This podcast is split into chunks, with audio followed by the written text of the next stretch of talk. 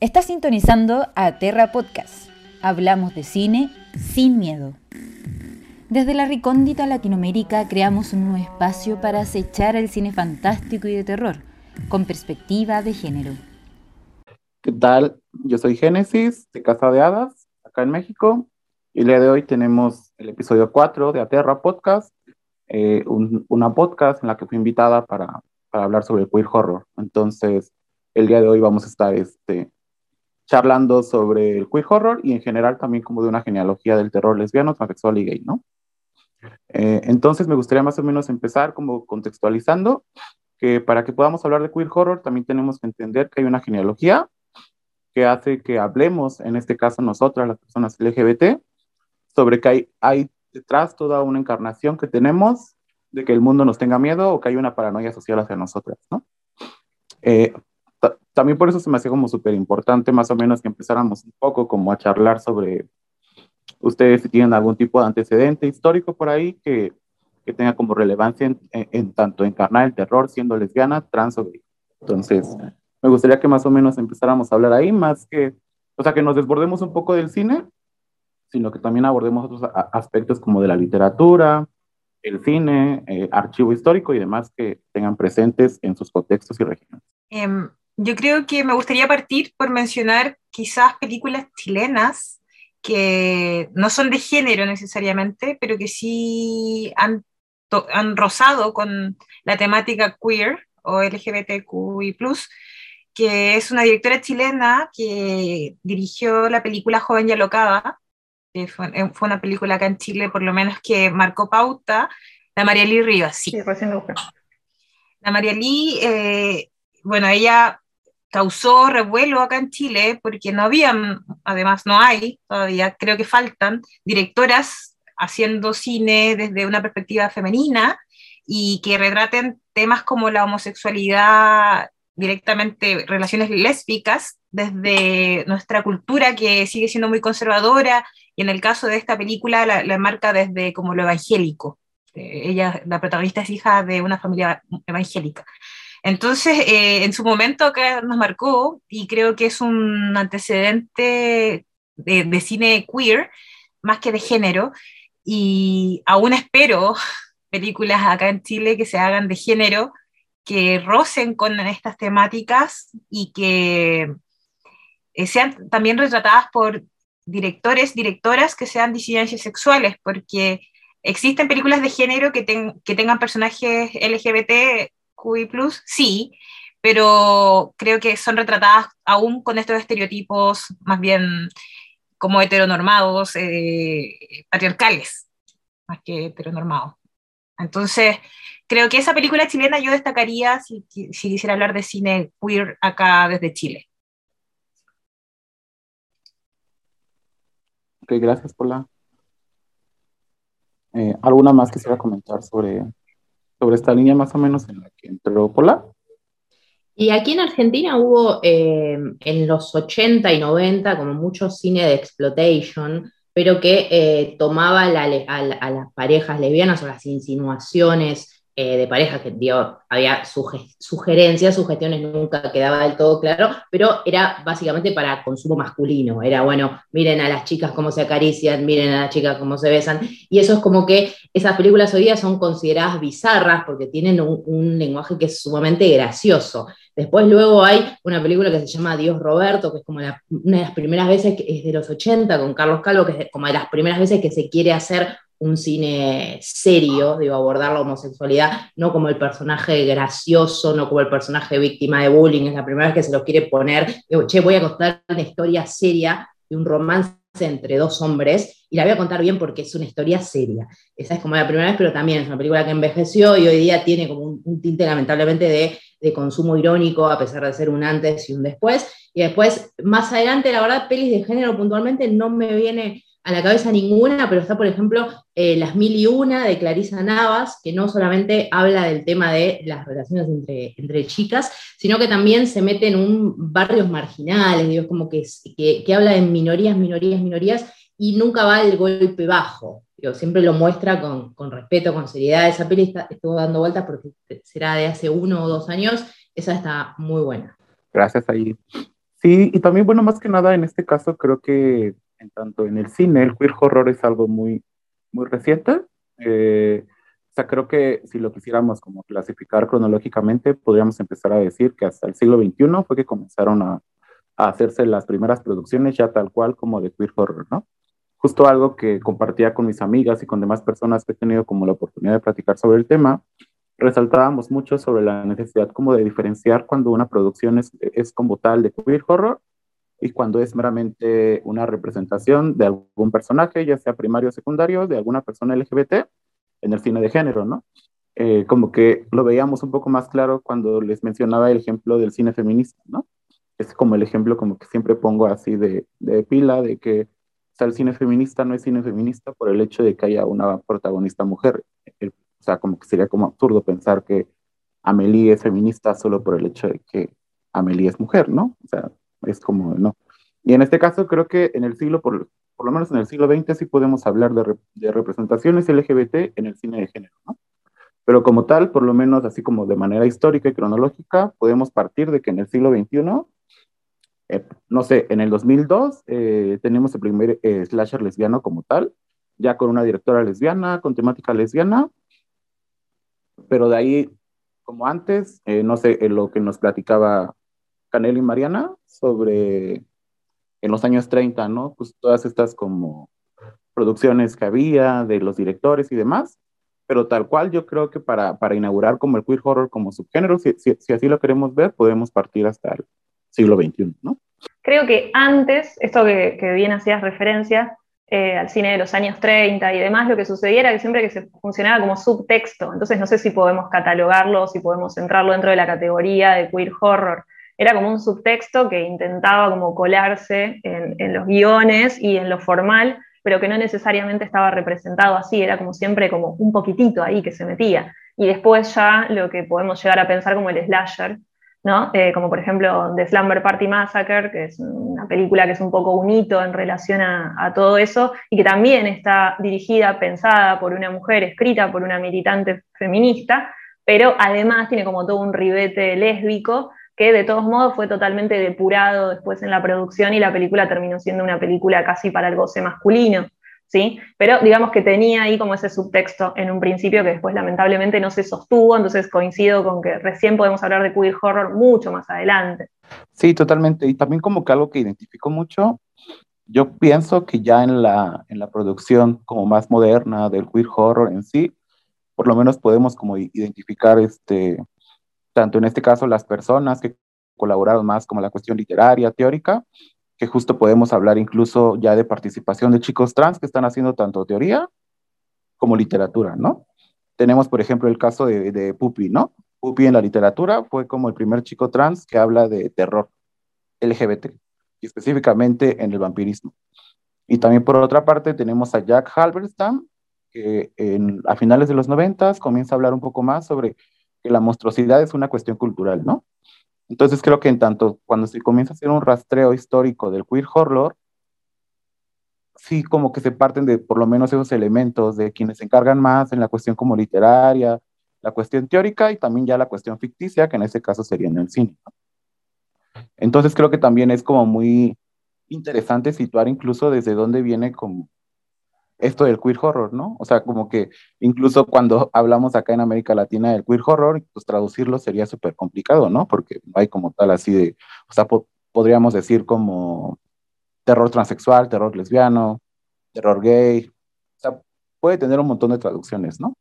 Y creo que más bien como que, por lo menos desde mi punto de vista, ahí es, ahí es donde tenemos como la oportunidad tanto a mujeres o disidencias que tenemos como interés en, rastrear esto, pues empezar a conceptualizarlo, ¿no? Porque creo que incluso también acá hay como un montón de antecedentes históricos que podemos situarlo en eso, ¿no?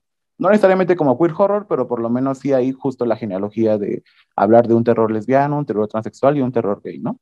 Entonces, no sé qué opinan de esto. Mira, yo, ¿sabéis qué? Quería comentar algo que mmm, me da vueltas en relación con el horror queer y no sé si estoy en lo, en lo correcto, pero a mi parecer eh, American Horror History fue de las primeras como hitos dentro de lo más masivo, más popular en torno al género y lo queer.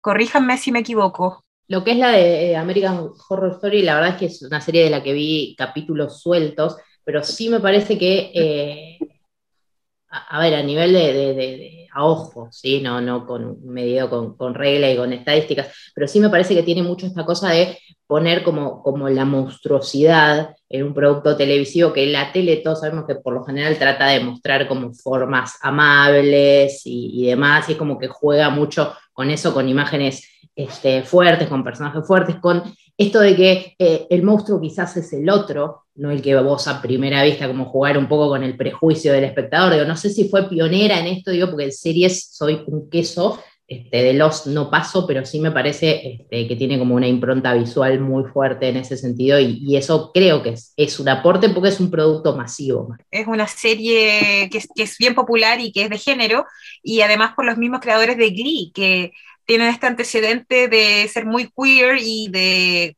además pensar en producciones más hollywoodenses o cercanas a Norteamérica, que tienen mucho más presupuesto y que se distribuyen a nivel internacional, mundial, mucho más fácil. Eh, y, y, desde que vi American Horror y que me daba cuenta que en casi todas sus temporadas tenían una subtrama homo o gay o trans, creo que trans no hay directamente pero sí hay mucho gay y lesbiana dentro de su personaje. Em, estoy casi segura que hay un, hay un trans, sí, hay un, hay un personaje trans que, que lamentablemente no es caracterizado por un actor trans, pero que está en, la temporada de los vampiros, que es en Hostel, American Horror Hotel, creo que, Hotel, y que es un personaje trans que es querido por, por la comunidad, por así decirlo. Em, aún así, eh, es, algo muy temprano, como decía Jenny. Entonces, al ser algo tan nuevo y que es tan emergente, tendemos a buscar películas queer que son más bien drama o que, que han sido realizadas, llevadas a cabo por personas que no son de la comunidad directamente. Yo por eso mencioné a María Lee, porque María Lee, ella es lesbiana, eh, hay parte de ella en su película y las películas que, que, en las que ella se involucra tienen toda esta temática. Eh, también acá en Chile está otra película que se llama Rara, que es de Pepa San Martín y que trata sobre la homoparentalidad desde una perspectiva femenina. Eh, pero aún así no hay de género. Entonces, si me preguntas a mí, pienso, automáticamente pienso en American Horror, porque es como lo más pop que he visto, queer y de género. Eh, y bueno, de ahí las otras películas que vamos a comentar en este capítulo. Sí, a mí me pasa un poco que si lo tengo que pensar así por arriba y por ahí como hasta con cierto nivel de desinformación, se me viene siempre a la cabeza el Rocky Horror, ¿no? Como un personaje sumamente emblemático en relación a, lo trans. Eh, y también por ahí me pongo a pensar, y lo digo desde la desinformación y, con ganas como de aprender, esto de separar, cuando planteamos esto del queer horror, ¿no? Como un fenómeno propio del siglo XXI, bueno, ¿cuáles serían las características del queer horror para poder separar a todo lo, lo demás? Yo creo que primero partiendo como, por lo menos en tres momentos históricos como tal la historia del cine occidental que hoy en día conocemos. Por ejemplo, más o menos había como hecho una reflexión en algún momento sobre la producción cinematográfica de los años 30, siento que eran más como intuiciones de representación LGBT, ¿no? Después ya pasamos como por ahí de los 70s, 80s y eran más bien como especulaciones de, bueno, no sé, pienso en Vestida para Matar, ¿no? Ya la especulación era, es una transexual resentida, con el psiquiatra porque no consigue su transición, entonces la especulación ahí es que ella está resentida por no poder completar su transición. Entonces lo que pasa en la película es que termina persiguiendo a una trabajadora sexual por lo mismo, ¿no? Sin embargo, ya también identifico, ya como cuando llegamos a los años 2000, ya no hay especulaciones, ya son más bien ya realidades en la ficción, pues, ¿no? O sea, lo que sucede es que ya son como historias más directas, pero yo lo involucro más con la participación ya de personas LGBT, ya no tanto como actrices, sino como directoras, ¿no? Y, en este caso también directores. Entendiendo esto último como, como cualquier cosa de más, no sé, el, la cuestión patriarcal masculina son lenguajes, ¿no? Sin embargo, también creo que en este caso la heterosexualidad también es un lenguaje y que obviamente ese lenguaje va a crear narrativas. Entonces creo que hacer como una diferenciación, por así decirlo, podría ser más bien como en qué tanto están como metidas las personas, en este caso lesbianas, gays o personas trans, en la producción y en la dirección de películas, ¿no? O sea, ya no tanto partiendo como de esta, o sea, incluso creo que ya es así demasiado vintage como pensar a la persona LGBT en el cine como víctima de, de sí misma, ¿no? Por así decirlo, que justo creo que todo el cine de la segunda mitad del siglo XX era, pues de eso iba, ¿no? O sea, la persona LGBT como como víctima de sí misma, ¿no? Así de que cosa como, como, como un auto-odio. sí, total. Y, y creo que justo como, si así lo queremos ver como algo sofisticado, fue ya como cambiar el chip, la narrativa en el siglo XXI de que, ok, ya sabemos que, eh, que es lesbiana, ya sabemos que es gay, ya qué pasa después de que sabes eso. O sea, tú también puedes asesinar, tú también puedes ser la villana, y ya no tanto siempre viéndolo como víctima de algo, ¿no? Lo, que incluso creo que pasó mucho con el cine dirigido por mujeres, o sea, fue totalmente una, un cambio de, narrativa que tampoco es ley, ¿no? O sea, ya vimos también que no basta con, con ser mujer o persona LGBT para, pues, para dejar de hacer cine, en este caso con una mirada tanto heterosexual o masculina, ¿no? Estaba pensando como en relación a esta como categoría que hace Génesis, respecto un poco de pensar cómo ha ha transitado el mismo género del horror en, en, América Latina. Estaba viendo que justamente esta película, a sus maneras, que ya surgió en varias, en otros podcasts, es, la consideran también dentro del horror brasileño, ya sabiendo que el cine de terror brasileño tiene también toda una tradición con explosion, en donde también se repetía esta idea de las mujeres sensuales, pero claro, desde la mirada masculina, pero esta, a sus maneras sí la considerarían como dentro del horror latinoamericano, no solo porque la directora es lesbiana, sino porque, bueno, las protagonistas son, eh, al menos una de ellas lesbiana, la otra más bien bisexual, y ahí está todo el tema de, de, pensar la familia fuera de la heteronorma, la monstruosidad fuera de la heteronorma, y, y ponerse a jugar como con esta relación, y, y, que claro, donde ya no son víctimas nada más, sino que generan una resistencia, generan su propio mundo dentro de la, de la película para resistir a todos aquellos que les exilian, y, y que claro, también es es la forma en que me da la impresión de que el cine de terror latinoamericano está pensando lo, queer también, porque esa película también se mete con la cuestión de la raza, de la clase, o sea, se mete con un montón de cosas y, claro, uno piensa en una película sobre lesbianas con un niño lobo, cómo, cómo quedará en el cine de terror, pero, pero claro, queda como una película con mucho sentido y que es muy hermosa en, en, dentro del género terror.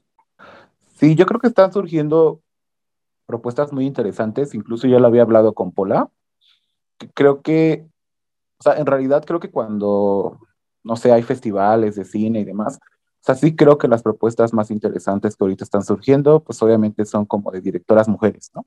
Porque incluso cuando se convoca, eh, no sé, un festival de disidencias, pues no hay material, no hay material como tal de que una directora trans o, no sé, o sea, no hay material de disidencias dirigiendo. Entonces creo que hasta ahorita, eh, pues a lo más que aspira, o sea, que, que, podemos aspirar es pues que una chica lo dirija y creo que también ha habido un, muy buen tratamiento de las historias, ¿no? También por eso más o menos me llamó la atención como compartir con ustedes esta película de 2018, la de Mirada de Cristal, porque también creo que es una película coyuntural, no nada más como, como lo platicaba allí, que, que vi tu, tu canal de YouTube y me encantó la, la reseña que hiciste, aprovechando. este, sino también a nivel histórico, creo que Mirada de Cristal sofisticó algunas cosas en la narrativa, en este caso del queer horror en América Latina. Entonces me gustaría que acá platicáramos, para empezar, qué les pareció Mirada de Cristal, si ya la habían visto, quienes no la habían visto, qué les parece. Yo creo que hicieron una muy buena como alegoría, en este caso, a Vestida para Matar. Creo que tiene muchos elementos ahí para... Incluso eh, escuchaba una entrevista de los chicos que hicieron la película y, eh, o sea, incluso hasta la gabardina, ¿no? O sea, la gabardina así súper, muy, muy bu de, de, Vestida para Matar, ¿no? Entonces, me gustaría que empezáramos con esta película, más o menos ahí a complejizarla, qué les pareció, qué les despertó, Comenzaré así. Eh, a mí me encantó Mirada de Cristal. Eh, encuentro que es una increíble homenaje y revisión de, del personaje de, de Bobby de Vestida de, para Matar, porque en Vestida para Matar sabemos todo el tema de la misoginia, la transfobia que representa, bueno, son los 80. Pero claro, uno veía la película y tenía ganas de ver más a Bobby. Y claro, eh, veíamos más al, psiquiatra antes de, descubrir que era la misma personalidad.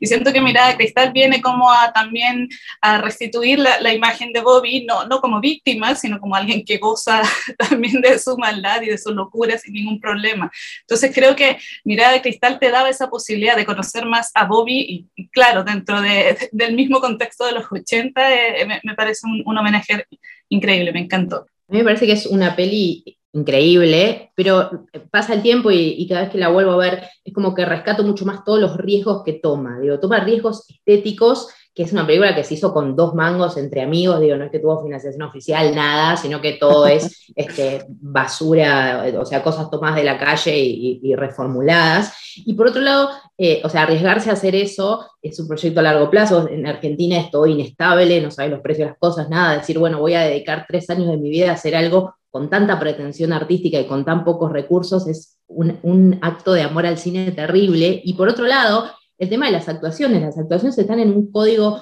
muy televisivo, muy de telenovela, que al espectador del cine, en primer lugar, a ver, el espectador medio argentino como que siempre tiene la teoría de que todos actúan mal, el que no es Darín actúa mal.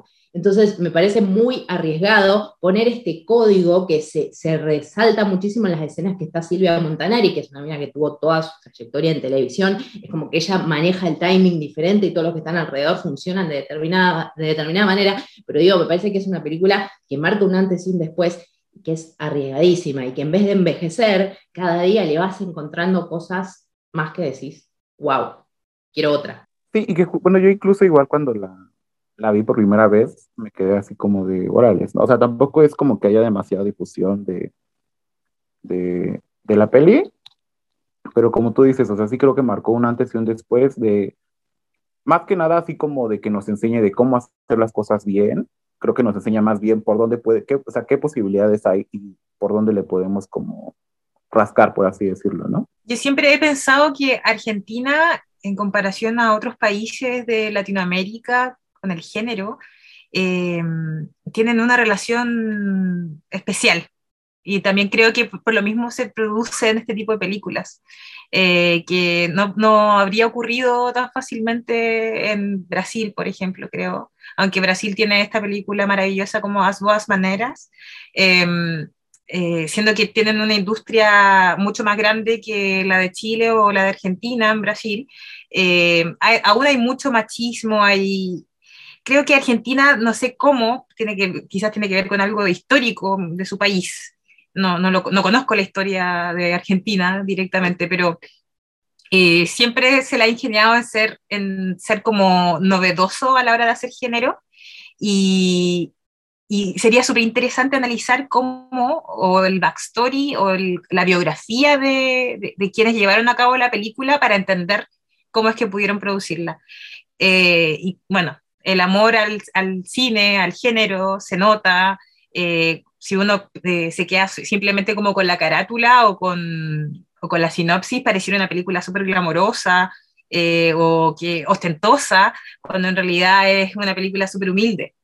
y que creo también que le hace justicia a, como lo, también lo mencionaba la Estefanía recién, a, personajes que fueron denostados, que fueron como estigmatizados en Vestida para Matar, de un Brian De Palma, que yo en su más chica me encantaba esa película, era de mis favoritas.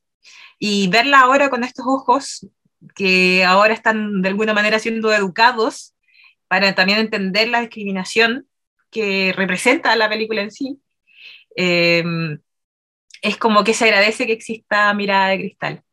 Y no sé, no sé del director, la verdad, no, no tengo información del director, pero creo que sería súper interesante conocer cómo es que termina siendo esta película.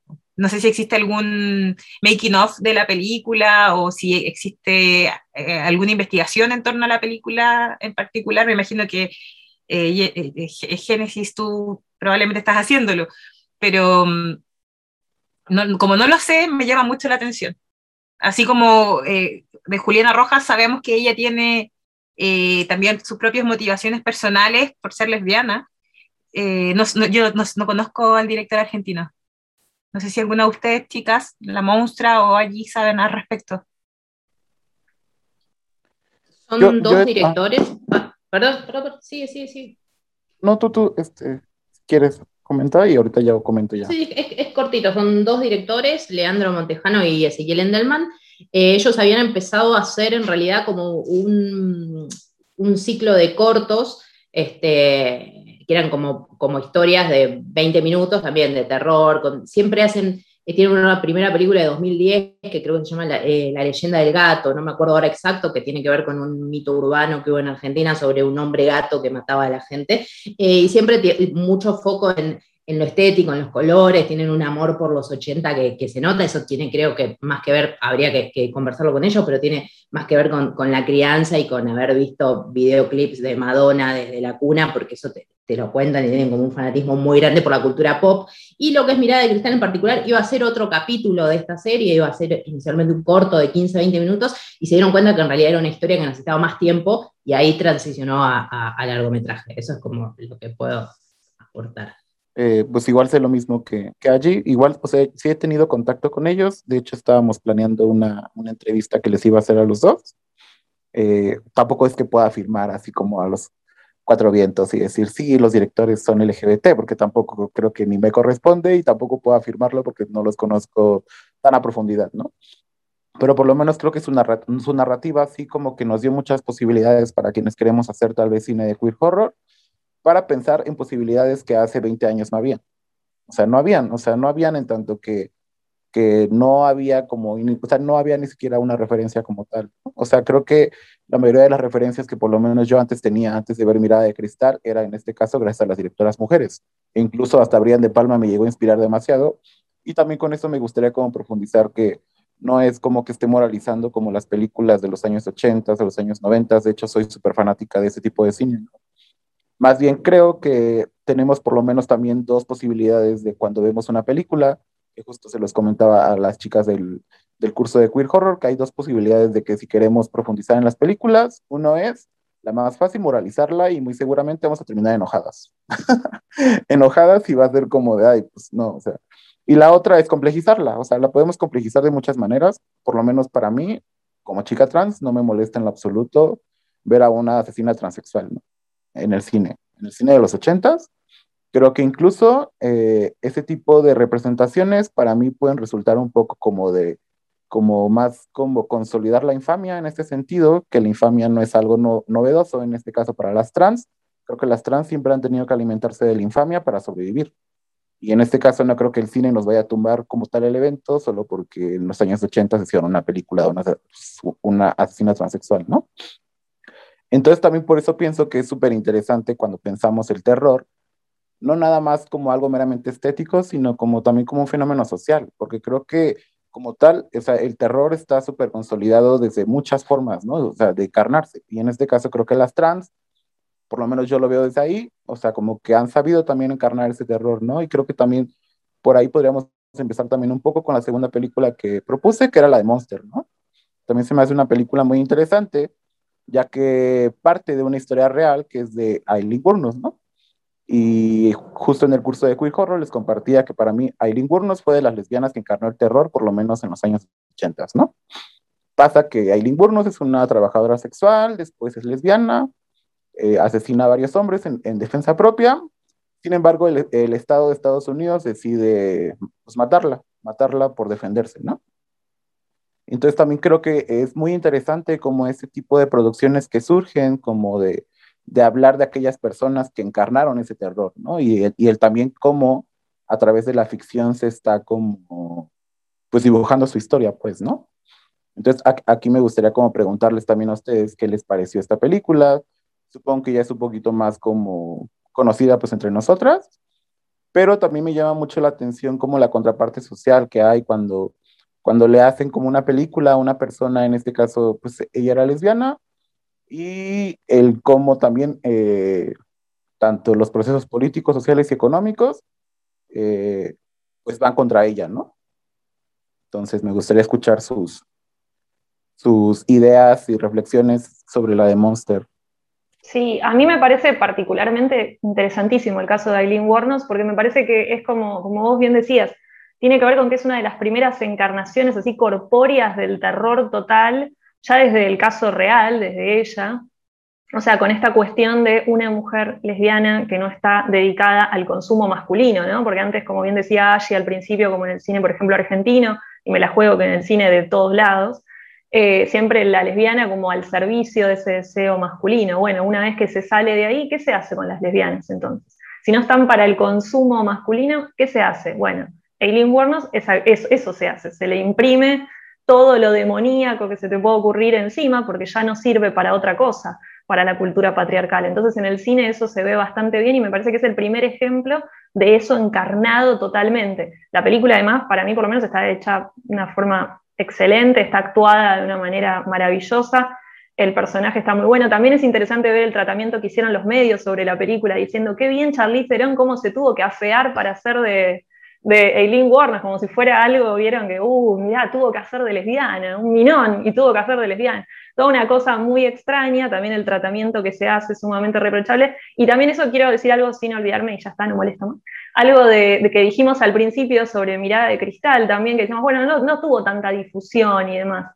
Eh, y bueno, me parece que es como, es un valor nuestro, nosotros podemos hacer eso, solamente nosotros. Entonces también queda como una deuda un poco para todos los que estamos acá mismo, o sea, que tienen que ver con investigación, con comunicación, con lo que fuere, como empezar a movilizar un poco ese tipo de información. Me parece que ese tendría que ser nuestro rol. Pero en sí la película Monster me parece maravillosa, está muy bien tratada y es la primera vez que se entiende esa corporalidad del terror directamente impresa en una persona que no está pensada para el deseo que justo vemos que ya en planos como de la realidad, la materialidad, o sea, los estragos son súper radicales, ¿no? O sea, toda aquella persona en este caso que encarna el terror, pues el castigo social es radical, ¿no? O sea, no hay forma como de, encarnar el terror que no tenga una persecución tanto política y social, ¿no? O sea, en este caso creo que por eso se me hace reinteresante que haya nuevas propuestas en el terror y en este caso narrativas que creo que por lo menos son cuatro, ¿no? Que en este caso es el terror de mujeres, que creo que ha habido un tratamiento súper interesante en tanto a la maternidad, al lesbianismo y, a, otras cosas. Eh, el queer horror, que creo que también tiene un montón de potencialidad de desarrollarse. El black horror, que es de personas negras, que también creo que tiene un montón de potencial. Y este último, en el que más o menos también he estado ahí investigando, que el fat horror, ¿no? O sea, de cómo también se está representando a las, sobre todo a las viejas gordas, ¿no? O sea, como, como súper monstruosas, ¿no? O sea, como, o sea, ¿qué sucede cuando eres una vieja, además de gorda, súper monstruosa y además de eso agrégale, pues, más cosas, ¿no? O sea, creo que justo todas estas monstruosidades que se han estado construyendo, como que ya más o menos se hacen reconfusas cuando ya no nada más están en la realidad, sino también en la ficción. O sea, creo que que ya cuando tienes posibilidades de pasar a la ficción justo esas historias, creo que ya por lo menos va cambiando un poquito el panorama y pues de qué tanto se puede hacer desde ahí, ¿no? Sí, a mí me gustaría mencionar The Monster, que cómo, cómo se caracteriza a esta pareja lésbica de la Charlize Theron con la, ¿cómo se llama la otra chica? Que me encanta también, se me olvidó el nombre. Eh, Cristina Ricci. La Cristina Ricci, preciosa, que aparece también con un cuerpo distinto al que nos habíamos acostumbrado a ver en las pantallas, que ella aparece más eh, hablando como del fat horror. Eh, y, a mí me pasó cuando vi Monster, que la vi en su época como en, televisión por cable, no la, no la fui a ver al cine, em, sentí que, eh, que era una película que mi familia no quería ver, pero yo sí quería verla y tenía mucha curiosidad de, terminar de verla porque nunca había visto una película de una asesina en serie.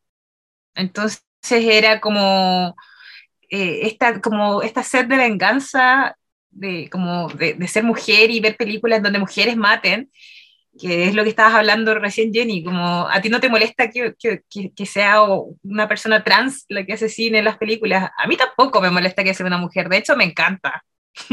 como que ojalá haga más películas de mujeres matando y sobre todo como en, torno como una venganza, me, me, da mucha satisfacción.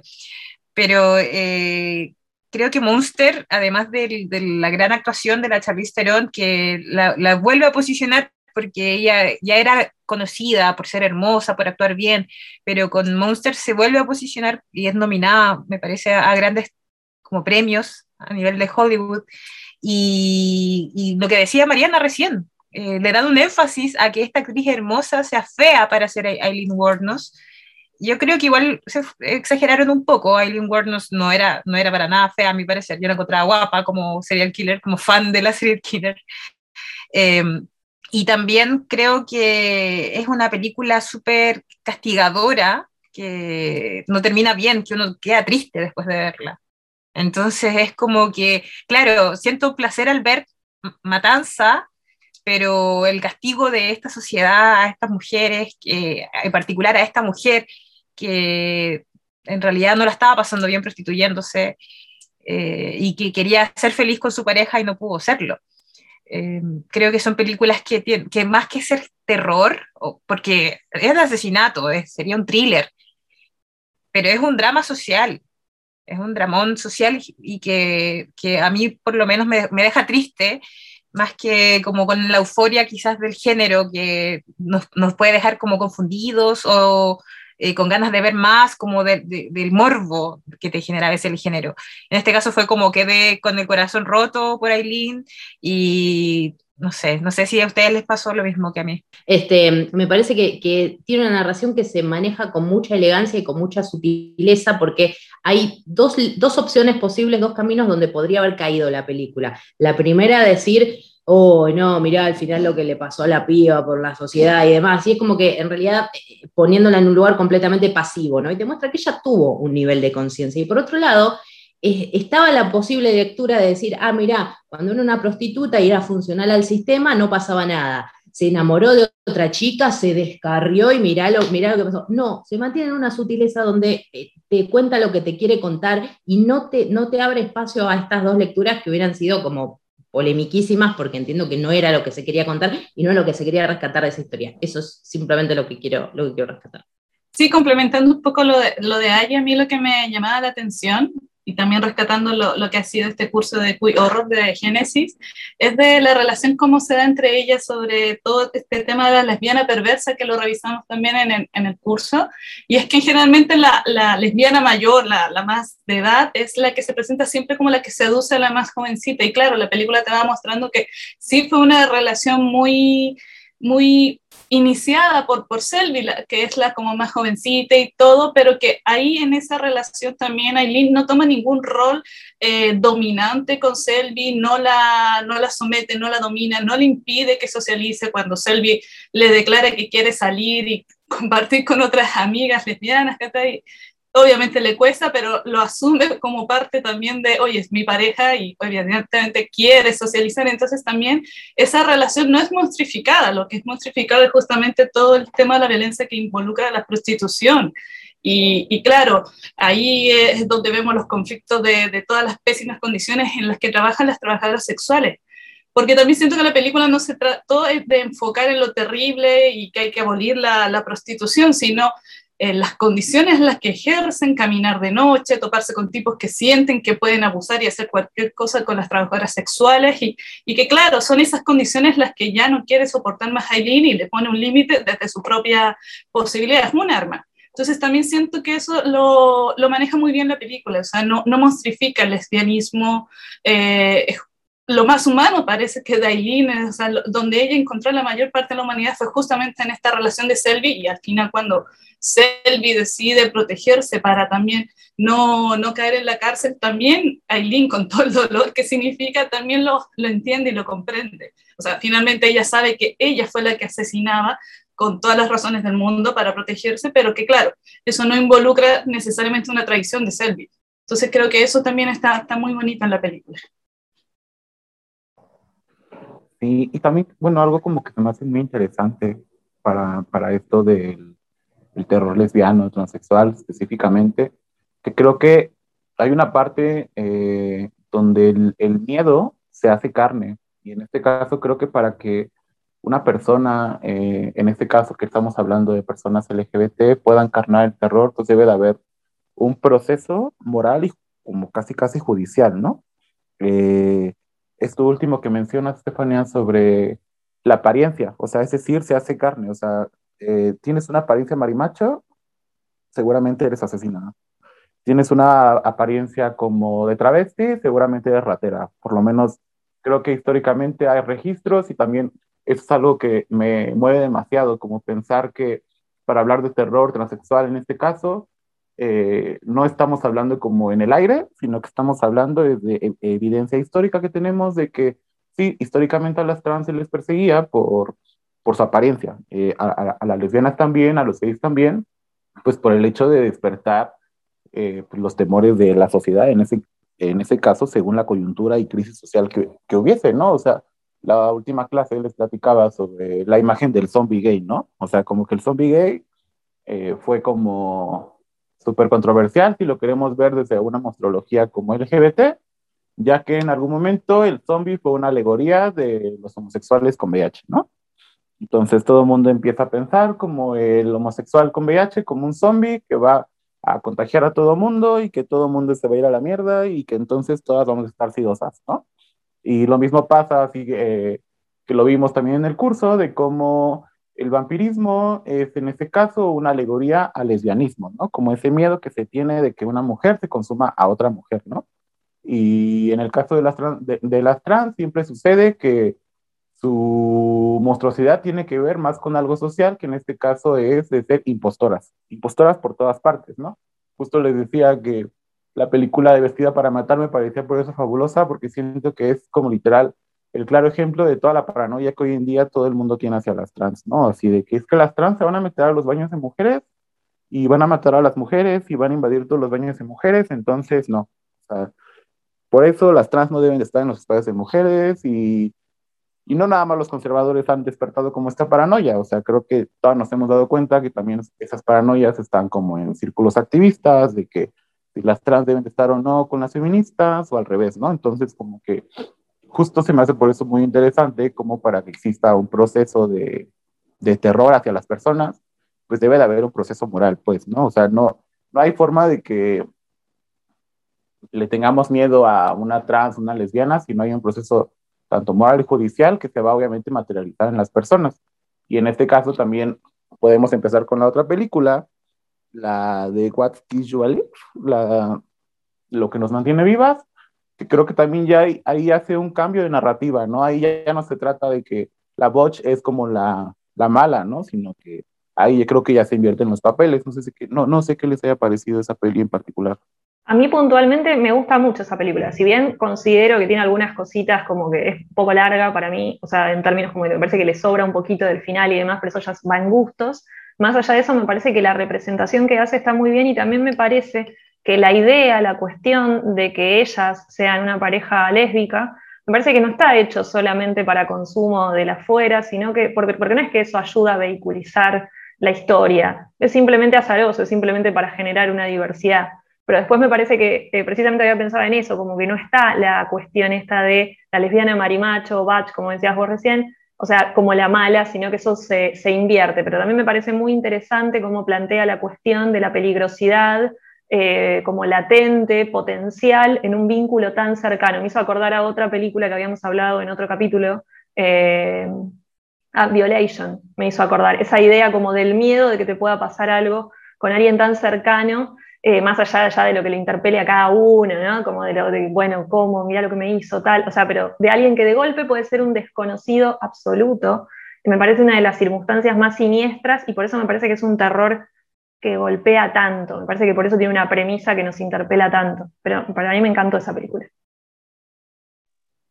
También siento que apela mucho, bueno, por lo menos a mí me dejó pensando mucho, pensando como en la institución eh, de la familia, matrimonio, que creo que por lo menos para las personas LGBT en el siglo XXI, pues ya es algo que el Estado ha como regulado demasiado, ¿no? O sea, como, o sea, como el, el matrimonio en sí, y justo que eso despierta una nueva como forma de ver el terror en este caso, en esa película, porque es como de, o sea, sí son una pareja como de lesbianas, blancas, felices, que se van al campo, pero en este caso tu esposa también te puede decidir asesinar en el viaje, ¿no?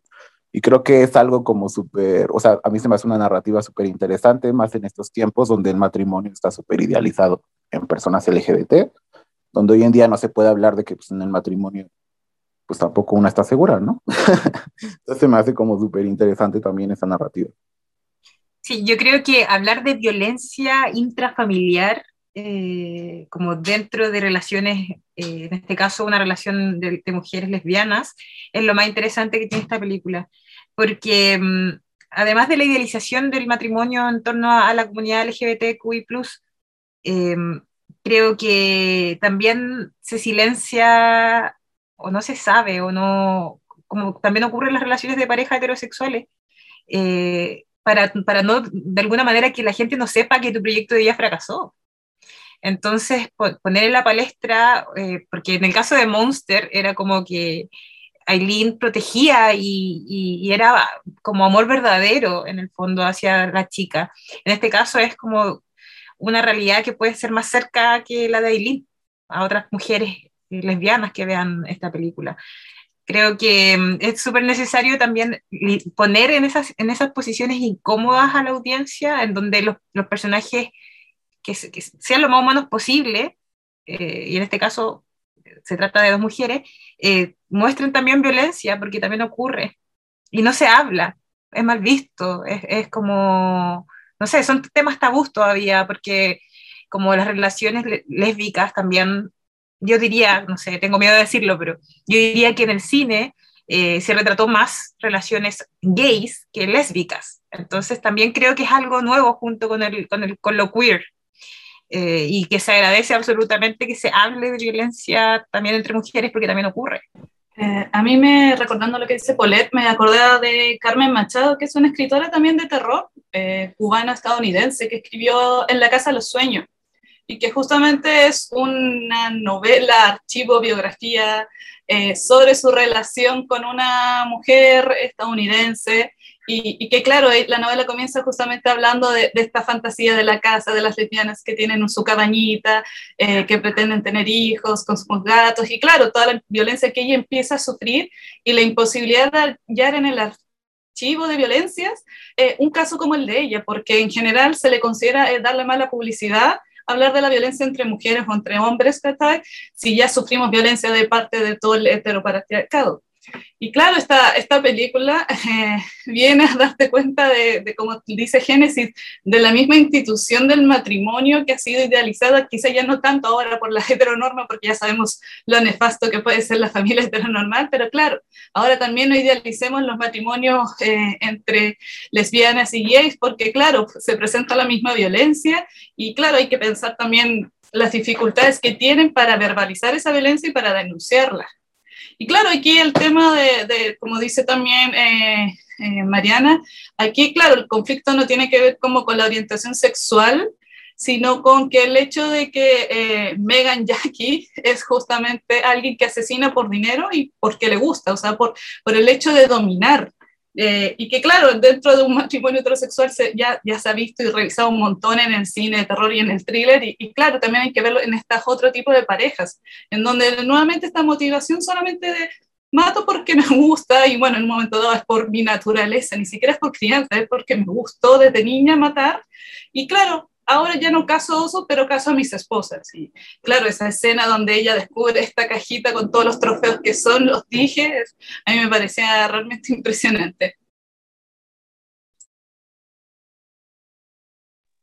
Sí, a mí también me, me dejó pensando en tanto a la cuestión de la culpa. O sea, creo que hoy en día está como muy en boga esta idea de, del espacio seguro, ¿no?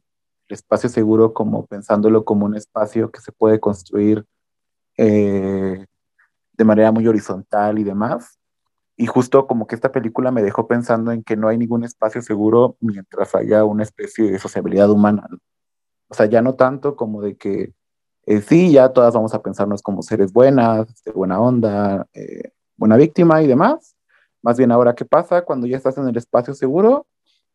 Y pues ahí lo que se desencadena, ¿no? O sea, creo que también como ese tipo de narrativas que ponen como en boga cuando ya creemos que algo está estable, está bien, te rompe esa idea de, oye, no, o sea, también pueden pasar más cosas aquí, eh, suceden cosas que, que, no teníamos en mente, entonces creo que ahí sí dio como un giro, eh, que ya lo habíamos visto con, con, Mariana y Canela, ¿no? Como esta idea que había en el slasher de pensar como en tu vecino como tu, tu próximo asesino, eh, y en este caso ya también no nada más pensar como que tus amigas y tu amante o tu esposa o tu marido son tus protectores, sino también como y también hasta qué lugares te pueden llevar, o sea, hasta qué lugares pueden llevar. Y creo que eso es algo como muy nuevo en tanto en la narrativa del queer horror, porque por lo menos veo como a nivel histórico que, no sé, en el siglo XX estaba como esto de, del cine de monstruos y después el slasher, pero siento que en, en el caso del siglo XXI como que se empezaron a inaugurar nuevas posibilidades en el terror psicológico que lo vemos con alta tensión, ¿no? O sea, en alta tensión también sale como de protagonista una voz y también las posibilidades como del, del, del, body horror, ¿no? Como en la de Titán. Entonces, como que también se me hace reinteresante cómo, cómo todas esas narrativas que, que, empiezan a incursionar como con personajes LGBT también se van moviendo de ese lugar, ¿no? No sé qué, qué les parece esto a ustedes. Me parece re interesante porque es clave en realidad lo que decías antes, lo que hablábamos de los lugares seguros y todo eso tiene que ver también con una especie de autocrítica, ¿no? Con crítica intracomunitaria. Y me parece que eso es importante porque precisamente eh, esta película, por ejemplo, What Keep You Alive, no, no es condescendiente con la comunidad lésbica. No, no, no, no lo es. O sea, plantea una crítica interna y me parece que ahí es donde salimos del dogma. Y me parece que se venía construyendo de una manera, como bien decías vos, Gene, recién, como que en un momento se llegó a decir, bueno, listo, está todo bien así, ahora instituimos esto, se muestra esto, pero después viene el próximo paso y me parece que esta película se anima como a ese próximo paso, que es, bueno, pero ¿qué pasa puertas adentro? Y me parece que es un paso importante porque abre un montón de otras preguntas. ¿Sí? Y eso de los espacios seguros, claro, termina siendo una ficción infantil prácticamente, no lo hay. Pero si no hacemos esa crítica para adentro, no lo podemos construir en la cabeza, no podemos saber, no podemos ni siquiera soñar con un espacio seguro. Y que creo que el terror también ha colaborado mucho como en complejizar en este caso el papel que tiene la, la, la víctima, ¿no? lo que decíamos con las Final Girls, que sentíamos que en el siglo XXI las Final Girls como que se evolucionaron, ¿no? O sea, ya no solo se es la buena víctima, también se puede ser la mala víctima, ¿no? Entonces, como que también está súper interesante cómo va cambiando esa narrativa de la víctima en el cine de terror, porque creo que es algo que ha despertado demasiado amor en el terror, ¿no? O sea, ¿qué sucede con la víctima? Y en el caso del queer horror, creo que pues da para mucho, ¿no? O sea, da para reflexionar demasiado de cómo entonces estamos entendiendo a la víctima y de quiénes depositamos y quiénes creemos que en este caso son los agresores o las agresoras, ¿no? O sea, es súper complejo lo, lo, que están hablando mujeres. Estoy como tratando de, de poder hacer como un link. O sea, estoy tratando de sacar la conclusión de que no hay espacios seguros, que no van a haber. Así como vamos a vivir con miedo, sí. Espero que no. Me gustaría que no. Pensar que en el cine igual podemos encontrar un, re, un regocijo o algo más utópico en, donde quizás esta visión moral que tiene el género y que es inevitable, porque necesitamos eh, el terror, su narrativa está construida de, desde esa perspectiva, necesitamos a alguien que esté ejerciendo el mal y alguien que lo sufra prácticamente, pero también eh, al, ser el, género parte de, como de, de la narrativa fantástica, que puedan existir películas donde se, se, más, más allá de lo, narrativo, estructural del cine, sino que existan estas dualidades que Titane, a mi parecer, a mí me dejó eh, todavía siento que no puedo hablar bien de la película porque me encanta, me encantó. Siento que fue agresiva con su audiencia, que me dolían partes del cuerpo mientras veía la película, que cuando eh, el personaje eh, llega a esta circunstancia eh, trans, prácticamente ahí yo dije, esta es otra película, se convirtió en otra película, está rompiendo con las estructuras narrativas que, de las que yo estoy acostumbrada a ver, como esperando los giros por guion, y no tenía sentido lo que estaba viendo. Entonces es como que, claro, quizás el, el, eh, las nuevas narrativas dentro del género, ya sea por mujeres dirigiendo o por disidencias sexuales dirigiendo, traen también propuestas en donde nos cuestionemos todos los espacios que, eh, y poder decir, eh, efectivamente existe un lugar seguro Porque si también el monstruo está dentro tuyo, es como no hay excavatoria.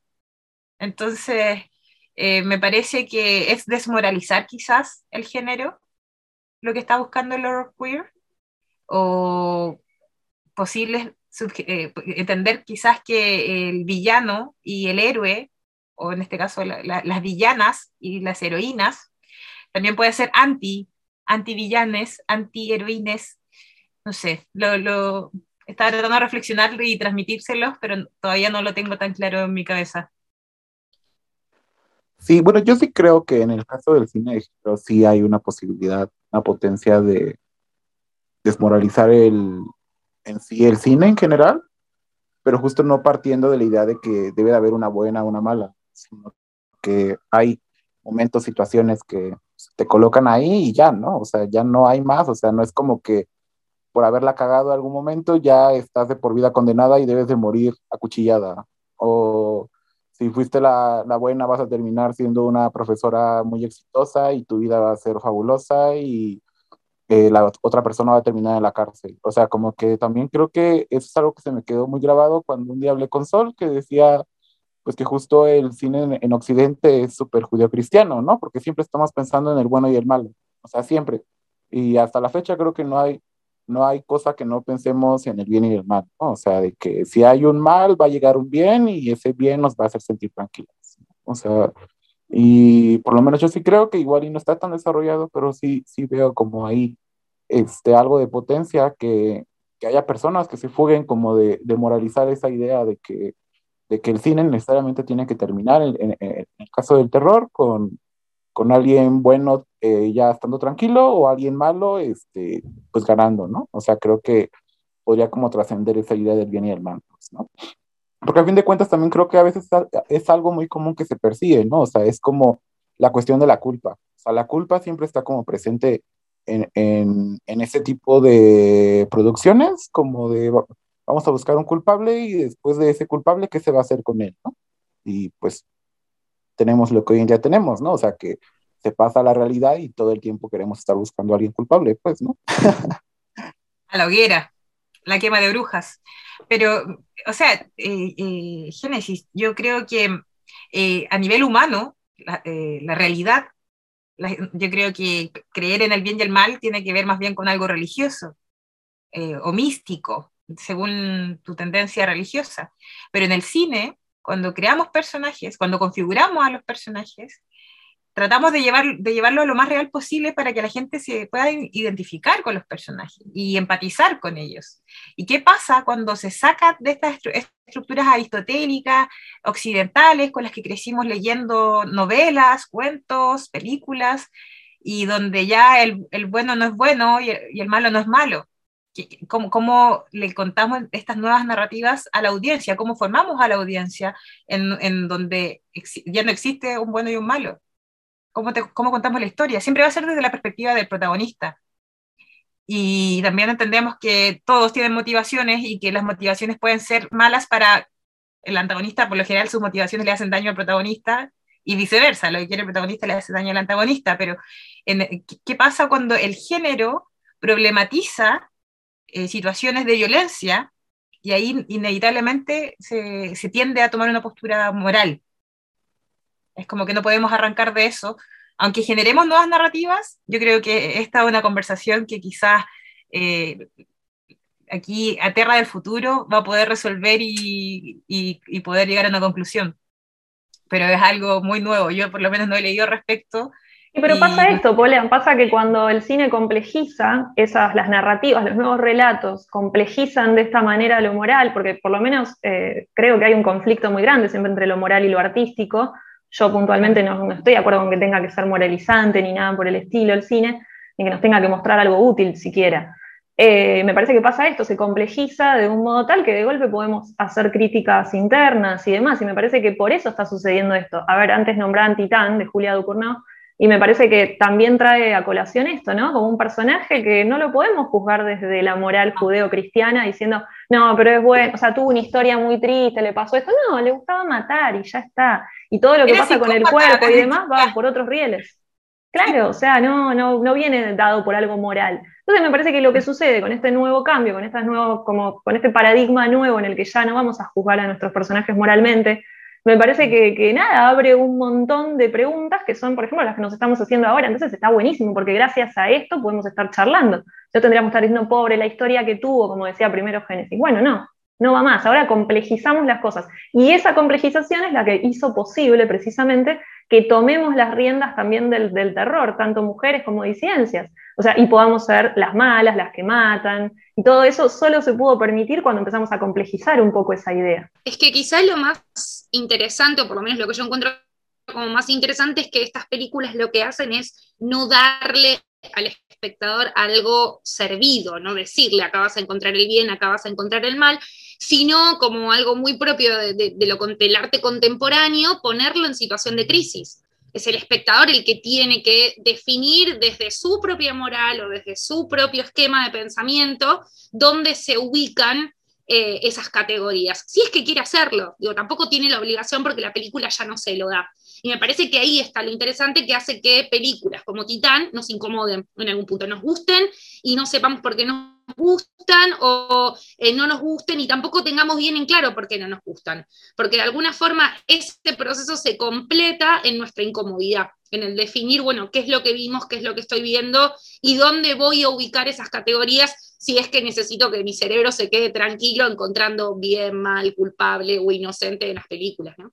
Que lo hacemos porque todos estamos atravesados sin quererlo por la religión y por cuestiones semejantes, ¿no? Me parece que el trabajo es más nuestro, como ir desarmando todas esas cuestiones para poder tener una situación como espectatorial un poco más comprometida y, calma, por decirlo así.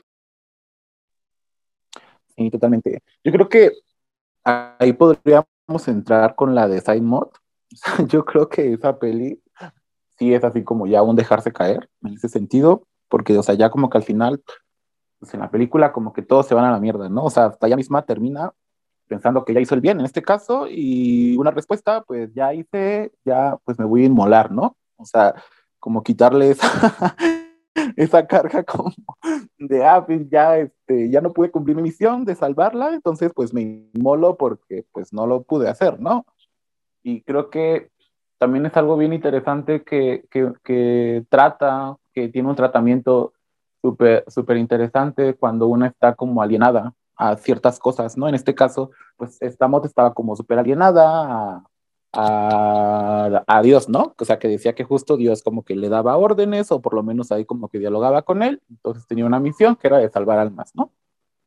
Entonces creo que esa también es una narrativa súper interesante que, que, manejó esta directora, como de, de, pensar cómo, cómo, o sea, cómo a partir de la alineación, como que también, este, pues se pueden desencadenar un montón de cosas, ¿no? Que no necesariamente también como que recae de, ay, si era una, una cabrona mala y demás, o la bailarina que era una veterana súper burguesa, que incluso pues llegó como a humillarla, ¿no? Y demás. Entonces, no sé ustedes qué, reflexiones o qué les pareció esta película, que creo que también es muy sofisticadora en esto de tanto mujeres en la dirección como eh, narrativas y representación LGBT en el cine. A mí es una película que me gustó mucho ver en relación con la que mencionamos anteriormente, ¿no? Justamente por estas cuestiones de las instituciones, la institución religiosa, la institución del matrimonio, Em, y cómo pensar como desde esos ejes vectores tan fuertes que nos atraviesan y que son normativos y que nos dicen quiénes tenemos que ser, qué nos tienen que gustar o qué nos tendría que gustar, ver cómo se construye alrededor de eso la idea de horror.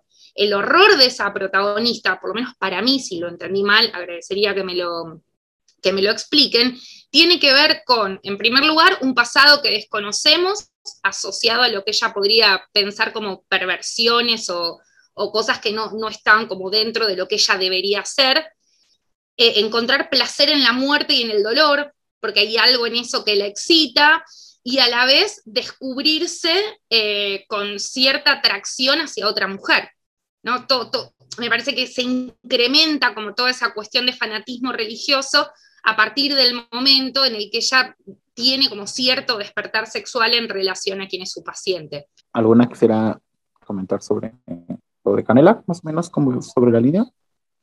Y sumo que este, me, parece muy interesante el juego que hace eh, con la ambigüedad todo el tiempo, porque al principio, este, cuando tenés menos información, no entendés, decir, pero está teniendo una atracción con la paciente, quién es la, primera que arranca, pero si esta chica, y entonces eh, eh, empezás como a pensar un montón de cosas, y es una ambigüedad que te mantiene hasta el final de la película, digo, es una mina que está completamente loca y todo pasa adentro de su cabeza o no, digo, esa ambigüedad también está buena este, como para sostener lo ambigua que son eh, algunas instituciones, como que va de la mano de ese mensaje, digo, este, no sé, tenés un hospital psiquiátrico que es, donde, es el lugar donde vas a curarte y sin embargo estás empastillado para hacer el menor ruido posible, vas a la iglesia que es para estar cerca de Dios y sin embargo la solución a tus pecados es rezar una Ave María y listo, mañana anda a pecar de nuevo. Y me parece que está muy bueno eh, esto de la ambigüedad y quizás de no, sé si, de doble discurso, este, perdón, reformulo, cómo este juego con la ambigüedad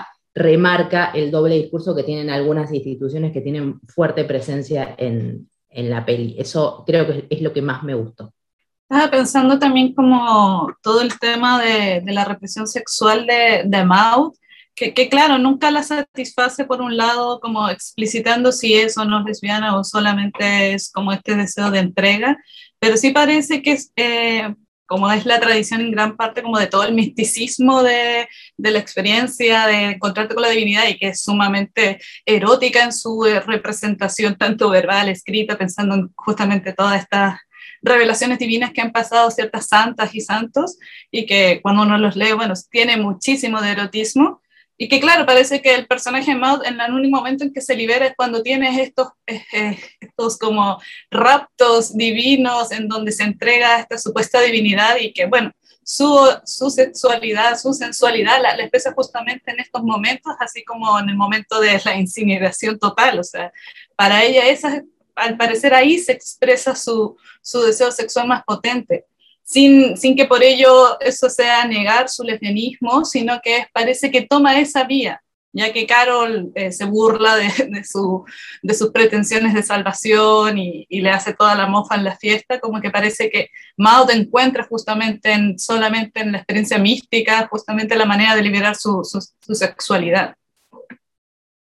Sí, pero que va a terminar siendo destructiva, porque precisamente en esos momentos en los que va a terminar directamente con una, con una cosa terrible, o sea que una vez que pueda liberar eso, va a terminar aún peor ella. O sea, es como que también el mensaje termina un poco por ese lado, la interpretación. No es pequeña muerte, es muerte total. Sí. O sea, de alguna forma toda experiencia mística implica la autodestrucción, porque lo que se busca o el objetivo final es alcanzar como esa instancia esa instancia superior. Yo por eso le agradezco tanto a la película el final, ¿no? Como todo ese final en el que ella se prende fuego y lo vive como una experiencia de ascenso o de contacto con ese ser superior y ese planito chiquito final de ella quemándose, viendo como su parte más humana. Es una mujer prendida fuego sufriendo. Sí, además una mujer prendida a fuego, si queremos así hablar boludeces, hablar al aire, como también, también una mujer prendiéndose fuego por su propio deseo, porque precisamente no lo puede, no, no puede ningún, de ninguna manera manifestarlo y al final en esa experiencia mística que decía Estefanía, tipo, termina pudiendo encauzarla, pero eso termina incinerándola ella misma, entonces se está incendiando en ella misma. Es como muy, muy loco. Que también creo que ahí rompe con esta lógica hasta cristiana, ¿no? Como, o sea, como que ella misma hasta siento que se desborda y trasciende más allá de eso como cristiano que tenía. O sea, eso es también algo que me gusta mucho de esa película, que, o sea, es tanta como su alineación y apego como a, a Dios, que termina ella más bien superando a Dios. O sea, ya es como de, no, o sea, yo voy a hacer esto porque yo creo que esto es, y ni modo. O sea, al grado de que ella misma ya termina más bien sacando sus reflexiones, pero obviamente sale como que son reflexiones que le da alguien más, ¿no? Pero pues a fin de cuentas son reflexiones muy propias de ella y siento que ahí es donde se desborda de, de todo eso, ¿no? Que creo que igual hay una peli muy interesante que, que fue previa en, la, en 2017, esta película noruega de Telma. Creo que también maneja cosas muy interesantes sobre esa idea de la culpa en la sexualidad, de cuando eres lesbiana y ella pues todo lo deposita como en enfermedad, ¿no? O sea, cómo, o sea, cómo también eso te consume, ¿no? A mí, sabes que em, yo no he visto Sign Out, pero eh, lo que vi como tráiler o avances de escena em, me recordaba a May. No sé si se acuerdan de esa película. como que había algo de ese, del personaje de May, que es una chica que, mm, ay, no sé si la han visto para no spoilearla, pero no es spoiler porque ya ha pasado años de que se estrenó esa película. Eh, que es una chica extraña que no, tiene, no quiere estar sola y para no estar sola eh, empieza a construir un hombre. No sé si la vieron. May. Bueno, me, me recordó la protagonista porque es como que es como extraña, como la rarita, de alguna manera. Y, me, gusta, me gusta ese estereotipo, como dentro de las películas de género, porque hablan de otro tipo de mujeres, no, no de, la, de la mujer hermosa o de la mujer víctima, sino que de, mujeres que incomodan. Entonces, eh, como que necesito ver la película para comentarla. Pero de todas maneras, como que quería eh, acotar, y con esto cierro el tema anterior porque yo sé que es complejo, eh, pero quería decir que el cine de género, paradójicamente hablando, nos ayuda a humanizar quizás en situaciones de, personajes que han sido deshumanizados. Y creo que también eh, se podría considerar que es, una misión noble del género, ya que nos acerca a los villanos, a los que en algún momento eran villanos y el cine no, no, no es un cómic, no es no, no, no es como una caricatura. El cine debiese ser un reflejo de la sociedad y por lo tanto tener personajes humanos que tienen lados buenos y malos, por así decirlo, ya que estoy, tratando de sacar lo moral y me vuelve, pero para que se entienda, y que es lo, lindo del género, poder empatizar con personajes que quizás nunca vamos a conocer o con, con, con personajes que en el mundo real jamás tendríamos relación. Ya, y sí, o sea, en el caso siento que de América Latina, siento que sí hay como, pues nuevos intentos. Por ejemplo, justo les quería compartir sobre este festival que recién conocí, el Grita Queer, Festival de Sao Paulo, Brasil. Es como tal, así, el primer festival de queer horror en, de cine en América Latina, ¿no? Y creo que también, eh, por lo menos a mí me, me hizo como removerme también de ese lugar de que por lo regular, cuando pensamos tanto en el cine latinoamericano, a veces también como que se margina mucho a la producción de Brasil, y en este caso creo que en Brasil también se están haciendo un montón de cosas, y eh, pues en el caso de Queer Horror creo que sí están haciendo como cosas pues de resaltarse, ¿no? Es solo por el lenguaje, pero yo la verdad es que por, el mismo tema del lenguaje no, no he explorado más allá con, con, Brasil, pero yo creo que sí o sí tienen que existir realizadores, realizadoras eh, disidencias sexuales que estén haciendo el género y que aún no estamos llegando a ellas, nada más. Em, también acá en Chile existe un festival que no es de género, pero que está enfocado a 100% a, a lo LGBTQI, que es el Amor Festival, y también está el Excéntrico Festival, que ambos eh, eh, tienen convocatoria abierta para documental y ficción, largos y cortos, y son todos con temáticas queer. Ojalá existiera como alguna categoría, así como horror queer, me encantaría. Pero bueno, espero poder conocer, llegar a más personas LGBTQI, y si yo puedo apoyarles en sus proyectos, yo sería feliz de que puedan salir películas con estas narrativas porque las necesitamos. Necesitamos nuevas narrativas en donde también ayudar como a eliminar estos estereotipos existentes de los 80, que aunque nos encanten las películas, de todas maneras han perpetuado eh, estigmas en, la comunidad. Que yo creo que va a tardar un poco como que se empiece como a construir esto de, del queer horror. Eh, también estaba pensando como que muchas veces, eh, por lo menos acá en México, no sé cómo sea más allá en Argentina, Chile, muchas veces estamos muy esperanzadas a, a que un europeo haga eso, ¿no? O sea, justo lo platicaba con Pola que, no sé, por, lo menos yo identifico que ya hay dos libros como tal eh, de queer horror en, en Europa, o sea, o sea, y es como tal, pues solamente conocimiento situado en Europa, pero creo que como que aún no ha habido como ese ánimo de, de ponernos a escribir, ¿no? O sea, decir, ah, bueno, o sea, ya salió ese contenido en Europa, eh, es historia, eh, haciendo historia de ellos para ellos, ¿no? O sea, sin embargo, sí creo que estamos atravesadas por otros procesos.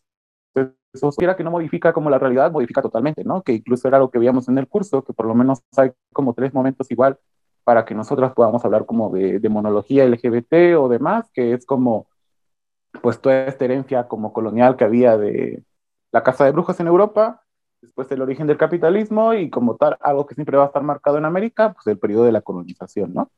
Y eso, aunque pareciera como inocente de que no va a, no va a moldear nada, pues, pues sí es dimensional, ¿no? Entonces, sí creo que a veces como que estamos, por lo menos acá en México, muy esperanzadas a generar contenidos conforme a ya masticado por europeos, ¿no? Entonces creo que en el caso del queer horror, también por eso como que ha tardado como aventurarnos a escribir cosas o producir cosas sobre queer horror, porque pues hay como una inseguridad social de, ¿será que sí lo hago? ¿Será que no lo hago? ¿Será que será relevante?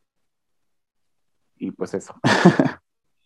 es que es inevitable, eh, Jenny, porque, eh, no sé, festivales femeninos y LGBTQI existen desde hace más de cinco años en Europa y en Norteamérica, por ejemplo. De aquí en Latinoamérica recién están empezando a surgir. El grito es el único que sobrevive. Em, pero mm, creo que en tiene que haber más, instancias. en Argentina está el Festival Asterisco, que es un festival internacional de cine LGBT desde hace varios años, no sé si 10, pero está como pisando los 10.